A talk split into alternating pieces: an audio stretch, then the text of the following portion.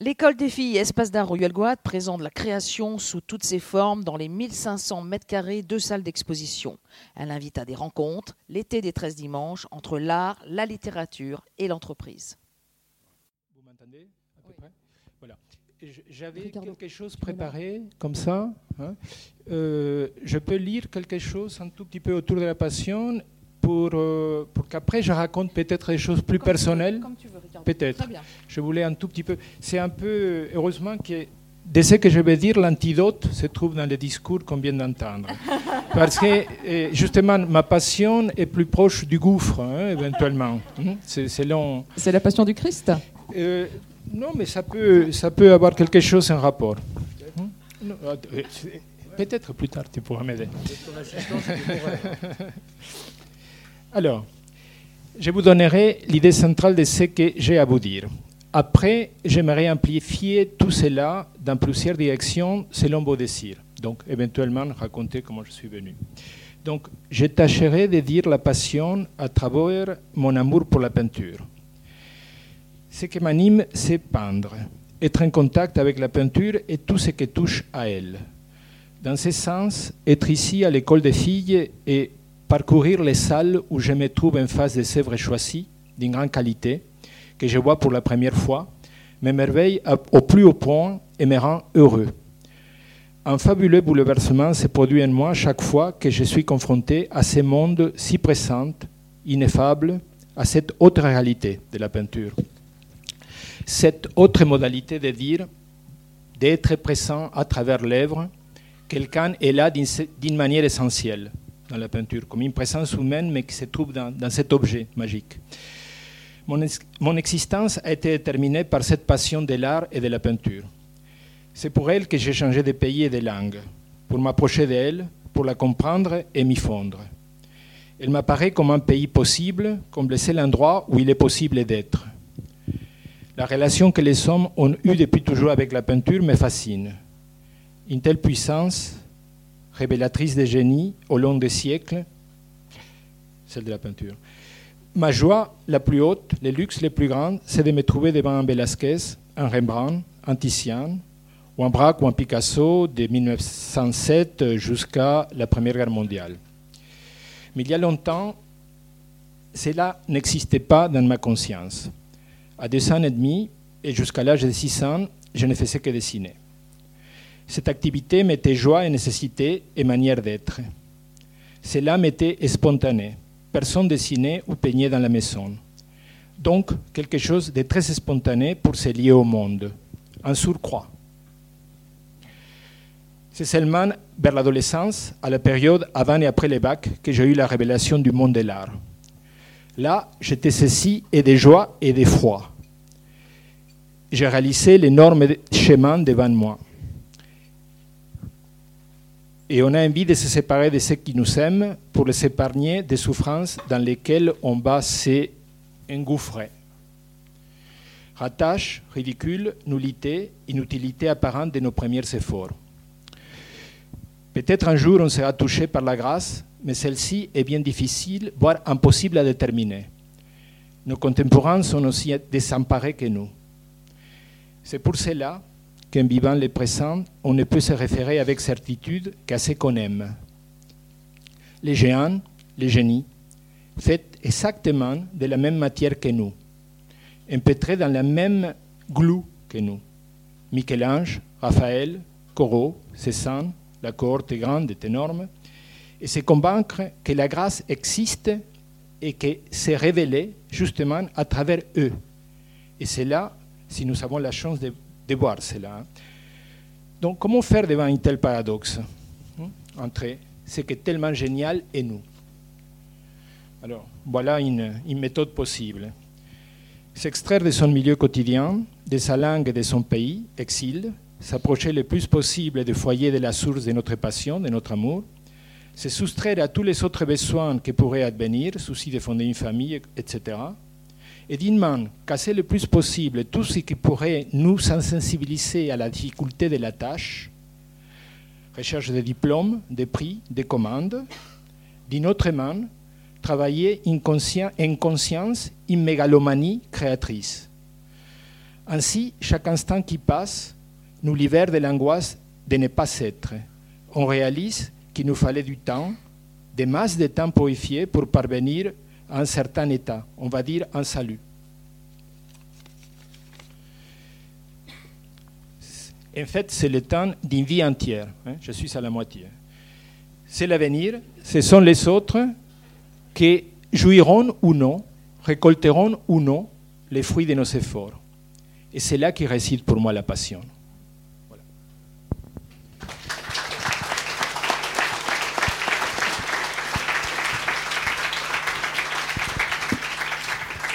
C'est-à-dire qu'on est bien dans l'incertitude pendant qu'on vit de ce qu'on est en train de faire.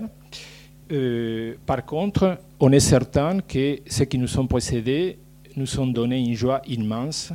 Moi, je vis depuis que j'ai 20 ans avec Van Gogh. Lui, le dernier tableau, il a eu 5 minutes pour le voir. Moi, je vis avec ça. Et, c'est cette chose très mystérieuse de, la peinture qui me semble tellement, euh, fascinante. Hein. Donc, euh, on travaille, on travaille parce qu'on aime cette discipline-là, mais on ne peut jamais être sûr de ces résultats qu'on aime tellement chez les autres que nous sommes précédés. Voilà. Et peut-être c'est par rapport à ça que, justement, aussi, à mes sœurs perdues, comme j'explique, j'ai fait tout depuis que euh, je suis très jeune pour me consacrer, mais absolument à ce qui me semble passionnant, que c'est ce monde de la peinture, que maintenant, justement, j'invite à tout le monde, de mes amis, ou pas des amis, de bien mes amis, à, rentrer dans, cette langue autre que celle du dessin et de la peinture. Et, donc, c'est ce lien avec le futur qui aussi me semble très important parce que je crois que cette activité de la peinture nous construit, nous donne une arme supplémentaire pour jouir de cet temps relativement limité que nous est donné de vivre sur Terre. voilà à peu près. Mais donc, euh, c'est, si vous voulez savoir quelque chose, euh, on peut. Oui, ton, parcours un peu. Mon parcours. Et puis de, Saint-Jean-du-Droit aussi. Et, aussi pour un lieu, pour euh, se donner pour un lieu. Pour un lieu. oui, donc, alors. Pour aller très vite, euh, à 20 ans, je suis venu à Paris pour faire l'école des beaux-arts. Euh, Est-ce que ça a un lien avec la politique? Parce que c'était 1976. Aucun, aucun. C'est justement 76, c'était le dernier bateau qui venait. Je suis venu en bateau pour bien me préparer, parce que je savais que j'allais couper définitivement avec mon pays. Je suis né dans une famille adorable. Mes parents étaient très âgés. Pour que tu te fasses une idée, mon père est né en 1901 comme Giacometti. Donc, euh, quand j'ai 65 ans, et quand il avait 65 ans, 65 ans, moi j'avais 12. Il y avait un écart très très grand. Peut-être la, la, peinture a une relation avec cette euh, manque de relation avec lui, même si c'est une personne extraordinairement douce, équilibrée, gentille, très passionnée pour ma mère et elle aussi pour lui. Je n'ai jamais vu une dispute chez moi dans la maison. Et du coup, c'était un vrai paradis là où j'ai évolué. Et en fait, les choses sont gâtées un tout petit peu, plus j'avançais en âge et un sentiment de la réalité, c'est-à-dire la réalité de l'Argentine me déplaisait profondément. Je la ressentais de tous les côtés. J'ai commencé à faire des études de vétérinaire, à peu près comme toi, hein, parce que justement, il fallait prouver qu'on allait être un tout petit peu efficace dans la vie. Et euh, et bon, il s'est passé quelque chose d'effrayant. Les, premiers cours d'anatomie, euh, je suis arrivé très tôt, il y avait un cheval qui allait être tué devant moi pour le préparer, pour la dissection et pour apprendre, soi-disant, à sauver des animaux. Après, je ne sais pas. En tout cas, j'ai vu ça et j'ai rentré à la maison en disant, c'est pas possible de faire une chose pareille. Et comme j'étais en train de faire parallèle les beaux-arts, et, tout allait très bien, et tout était fascinant, et j'ai vu des choses... Bon, euh, on m'a dit, mais pourquoi tu ne, tu vas pas là où ça pourrait se passer? Ah, C'est passé, c'est-à-dire, c'est passé, c'est surtout, par exemple, cette expérience que tu as eue en voyant des films, c'est être devant un tableau. Vraiment, c'est quelque chose d'inouï qu'un livre ne peut pas donner, donne l'avant-goût, mais ça n'a rien à voir avec le rapport qu'on a directement avec la peinture. Donc à l'époque, c'était soit je suis New York, soit où j'avais de, la famille, soit Paris, et je préférais Paris où il me semblait qu'il y avait vraiment tout pour se faire une idée de la meilleure de, de ce que pouvait être l'art, grâce au Louvre, au musée d'Orsay, au, au, Centre Pompidou, et aussi le, le désir de, de, côtoyer des gens au Beaux-Arts de Paris. Et voilà, et là, comment... Tu serais accepté au Beaux-Arts? Et, et, et, surtout, si, attends, parce que j'avais des notes, t'imagines, en Argentine, incroyables. J'étais les meilleurs, les plus brillants, etc. Au Beaux-Arts, je n'ai pas été accepté, du tout. Tu sais, quand, quand j'ai passé par les jurys, j'ai montré des trucs, tout le monde se mettait à bailler, à regarder au corneille, et je ne savais pas comment montrer, c'était César, Étienne Martin, je ne sais pas. Et, c'était mais les drames de ma vie, surtout que euh, je euh, devais avoir ma carte de séjour, et, d'un autre côté, pour, pour, avoir ma carte de séjour, je devais être étudiant. Et donc, de toute manière, j'ai demandé à, à Gustave Sangier, que c'était l'atelier qui m'intéressait de connaître. Donc, à l'époque, c'était l'abstrait qui m'intéressait surtout. Et lui, il a accepté de m'avoir comme élève libre. Et c'était formidable, parce que je suis allé à mon consulat, j'ai expliqué ma question, et j'ai dit que j'allais mourir si je ne pouvais pas continuer à peindre. Et, ils m'ont dit, bon d'accord, on va, on va accepter ça. Ils m'ont donné cette euh, euh, carte de séjour supplémentaire. Et évidemment, à l'année suivante, mais j'ai eu l'entrée, mais facilement. C'était des codes que je ne connaissais pas, en fait. Hein. Bon, et après, quand j'ai connu les codes et que j'ai fait mon parcours et que j'ai connu euh, tout ce qu'il fallait connaître, j'ai passé dix années à l'école des Beaux-Arts. Et, je n'ai pas voulu avoir le diplôme. J'ai fait tous les sujets, mais j'ai trouvé que ce n'était pas digne. Il me semblait que rentrer une école d'art particulièrement, c'était fabuleux de rentrer, mais de ne jamais sortir. Et comme ça, comme Cortés, quand veut vraiment euh, conquérir le Mexique, il brûle tous ses nefs. Hein? Donc, pas de tentation de devenir professeur. Pendant donc, mes 20 à 30 ans, je travaillais en fait dans le nettoyage. Les, matins très tôt, et après le reste du temps, je pouvais passer mon temps à lire, à visiter le musée et à réfléchir à ce que j'allais faire.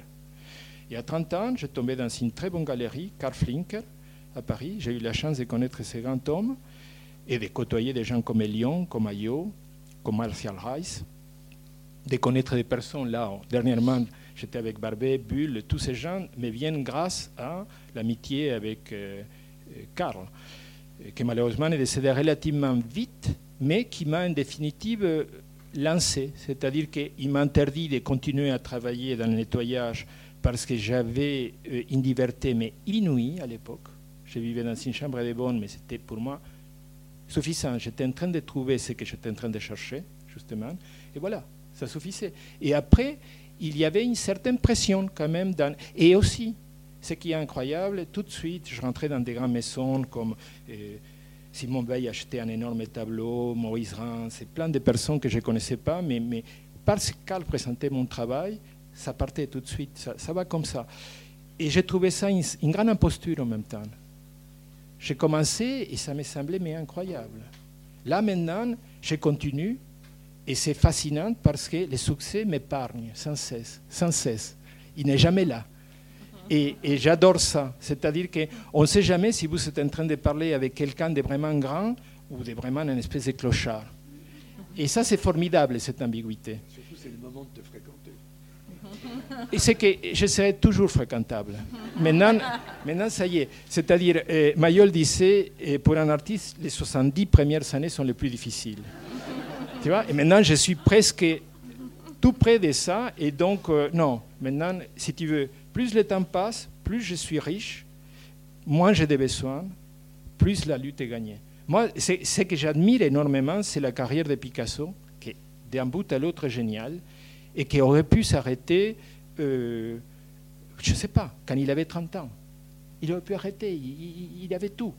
Et jusqu'à 93 ans, il, il n'a pas arrêté. Ça, c'est formidable. Comment dépasser complètement cette notion de succès, d'argent, de quoi que ce soit, pour être absolument dans, dans l'esprit de l'œuvre.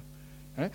Même moi, je trouve que quelqu'un comme Giacometti, quand il a eu les grands succès, il, il s'est perdu un peu. Oui, voilà. Oui, pour moi, c'est plus facile de parler à quelqu'un qui me, qui me regarde qu'au public. Tu regardes tout ça. Hein, oui, non, mais là, maintenant, je vois, j'essaye de voir. J'ai plein d'amis là-bas, oui. Et donc, euh, Oui, vous m'entendez pas? Là, vous m'entendez Oui, excusez-moi, excusez-moi. Mais peut-être je n'ai plus rien à dire maintenant. Hein.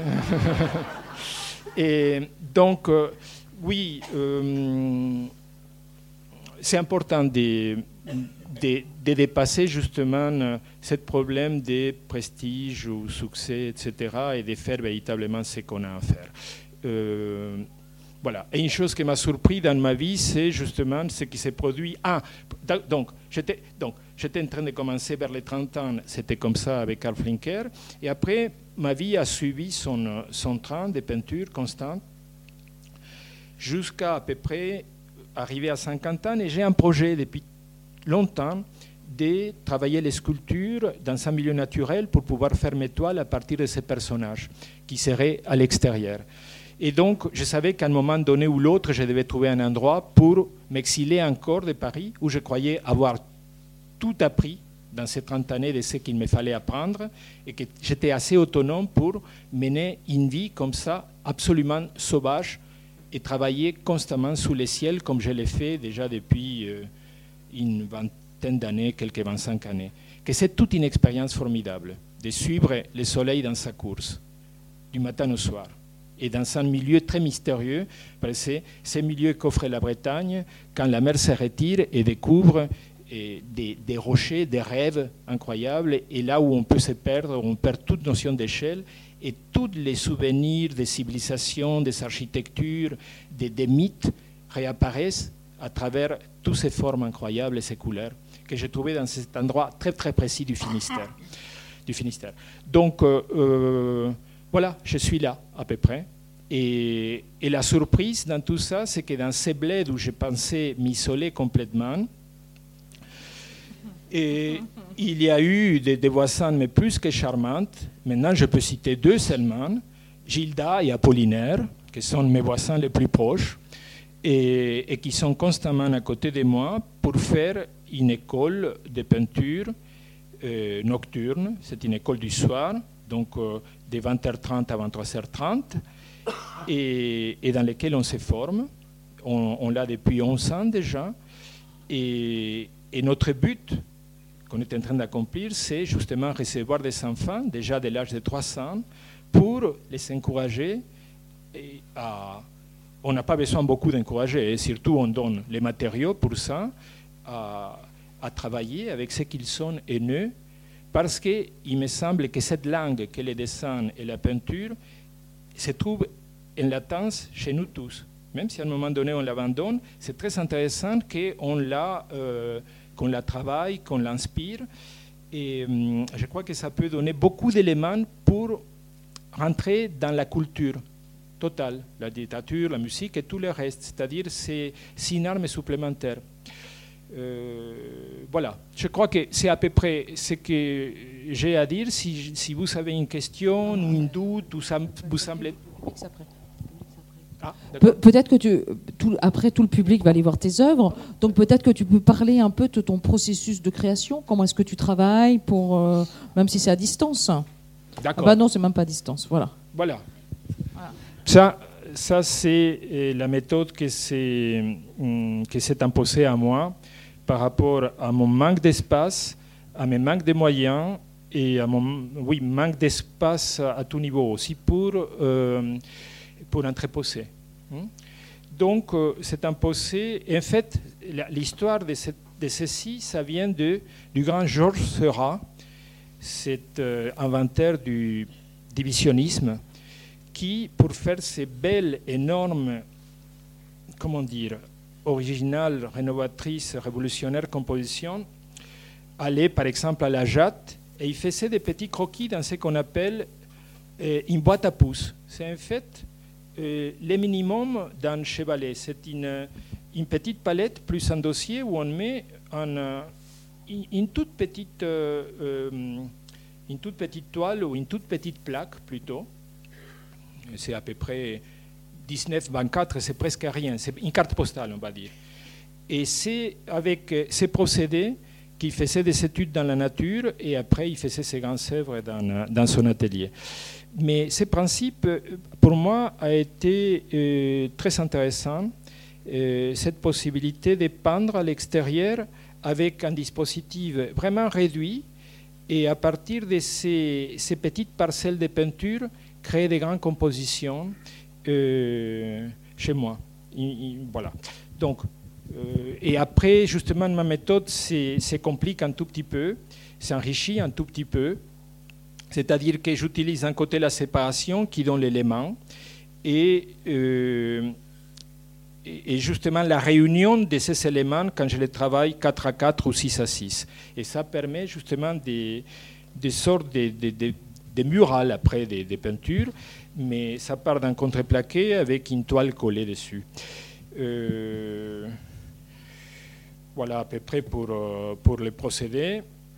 Et, et c'est un procédé très particulier. Pour moi, il y a quelque chose qui est de l'ordre de l'écriture, ou si vous voulez d'un film ou d'une œuvre symphonique, c'est-à-dire que chaque tableau vient avec sa loi propre et, et demande éventuellement beaucoup, beaucoup de temps pour parvenir à sa réalisation.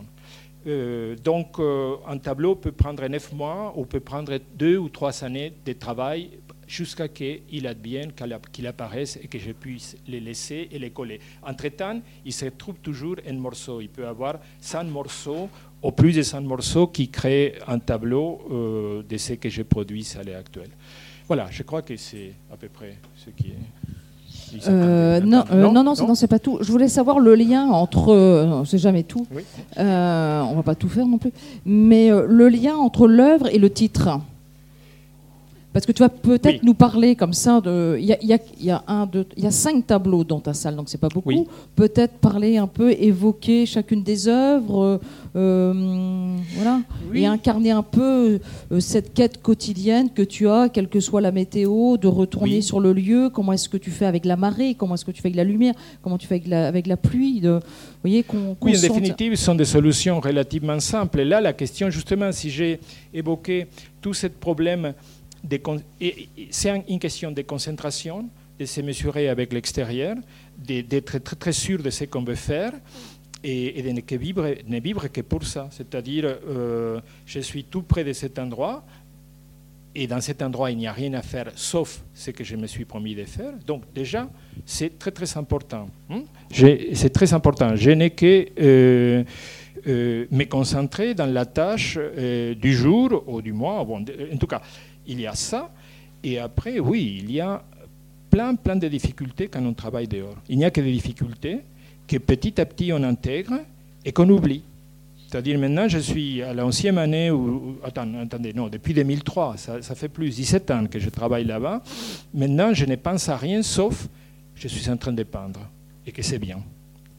Et voilà. Et, donc, et bientôt que je vais passer à une nouvelle étape, que ça serait de faire ces personnages qui me serviront pour de nouvelles créations, et, que ça va me mettre dans une folie supplémentaire et que serait encore un autre exil dans l'exil dans l'exil. À chaque fois, vous êtes exilé de là où on se sent relativement commode pour aller vers quelque chose qui nous appelle, par exemple, l'école, je crois que aussi c'est pour moi un prétexte pour être entouré de personnes parce que ça me plairait beaucoup, beaucoup de faire des personnages et, j'ai besoin de ces personnages pour continuer mon œuvre. Là, éventuellement, je parlerai d'une pratique constante en moi que j'appelle imagination active. C'est venu de mes lectures de Jung quand j'étais adolescent, de Carl Gustav Jung, où lui, il pratiquait ce type de choses, où il faisait pratiquer. Et c'est très intéressant parce que quand vous mettez à vous évoquer des choses de votre passé, de votre présent ou éventuellement de votre futur, il se produit un mini-théâtre dans votre feuille, en tout cas pour moi, dans lequel il y a toujours une action, un espace, une lumière et des personnages, comme dans nos rêves. Dans nos rêves, en général, on ne rêve pas abstrait. En général, il y a quelque chose de plus ou moins mythique, plus ou moins déconcertant, mais il y a toujours un espace. Ça, ça pourrait être un rêve. On est avec quelqu'un en face, et nous, on est toujours nous, on se voit plus ou moins. C'est rare qu'on se voit dans un rêve. Mais il y a des animaux, il y a des chiens, il y a des poissons. Et, donc, dans ces pratiques, j'ai vu, mais il y a des milliers et des milliers de dessins que j'ai pu faire qui m'habitent complètement, qui éventuellement me construisent, éventuellement me dérangent. Je voudrais me déposséder de tout ça, mais il fallait les voir, il fallait traiter avec tout ça, avec cette matière. Et peut-être les titres de mes tableaux est donné par justement tout ce qui m'anime de l'intérieur et qu'éventuellement je projette dans justement cette fantasmagorie des pierres que j'ai trouvée à, Saint-Jean-du-Doigt. C'est-à-dire, là, quand la mer se retire et je suis tout seul, ça c'est très important. Comme la peinture, c'est vraiment quelque chose de très solitaire, c'est là où la chose, vraiment, une magie, un événement, une révélation, éventuellement se produisent. Et là, on est vraiment heureux. Et je pense, dans mon cas, j'ai vis à plein au milieu de tout ça. Donc voilà, ça pour les titres des tableaux, je crois qu'ils sont là à moitié, il y a euh, toujours un, euh, un soustrait, un rêve qui, qui plane là-dedans. Et, tu peux nous parler des titres des cinq tableaux qui sont dans ta salle Parce qu'ils sont quand même euh, très chargés, tes titres. Très chargés. Voilà, il y a un qui s'appelle Les sorcières, qui, voilà, qui peut avoir une question une relation avec le climat, où il y a un qui s'appelle les sorcières, l'autre les rois, et qui me fait penser à la vallée des rois. Justement, j'ai dit que tous ces fantasmagories réveillent plein de, par exemple, euh, des visites des musées. On peut imaginer qu'on est en Égypte, ou on est, en Assyrie, ou on est dans, chez les Grecs, ou je ne sais pas. Et, donc, euh, les rois, pour moi, a quelque chose de tombeau égyptien. L'autre s'appelle labyrinthe. Bon, c'est voilà. Et le Minotaure pourrait apparaître par là, je ne sais pas. Euh, l'autre s'appelle Golgotha. Évidemment, il y a comme un tombeau. Euh, et ça me rappelle aussi des moments très très angoissants que j'ai vécu les premières trois, quatre années où je me suis installé à Saint-Jean, où où c'était vraiment très difficile. J'ai dormi avec euh, des engelures euh, aux mains et aux pieds, aux mains et aux pieds qui me gonflaient les mains au double à peu près. J'ai dormi comme un pharaon, à tel point je souffrais. Et ça, c'est pour vous donner un tout petit peu une image de euh, tout ce qu'il a fallu dépasser au tout début. J'allais du matin avec mon vélo à une maison que j'appelais les toits percés, où il y avait un toit percé véritablement tout près de là où je me rendais avec des vélos. Je n'avais pas de voiture. Et, donc, même s'il pleuvait, j'allais à la maison pour ne pas rester dans la mienne, pour être du matin au soir dehors. Voilà, pour, ne pas, mais parce que c'est très facile pour, pour un peintre comme moi, éventuellement, de continuer à peindre tout le temps dans l'atelier. Et pourquoi pas d'après une photo, tant qu'à faire. Hein. Et donc, là, vraiment, l'aventure se brise complètement. Pour moi, la question se passe en suivant la course du soleil, véritablement. Donc, mais pour arriver à ça, oui, il faut toute une pratique. Hein. non, euh, voilà. Ben, Ricardo, merci.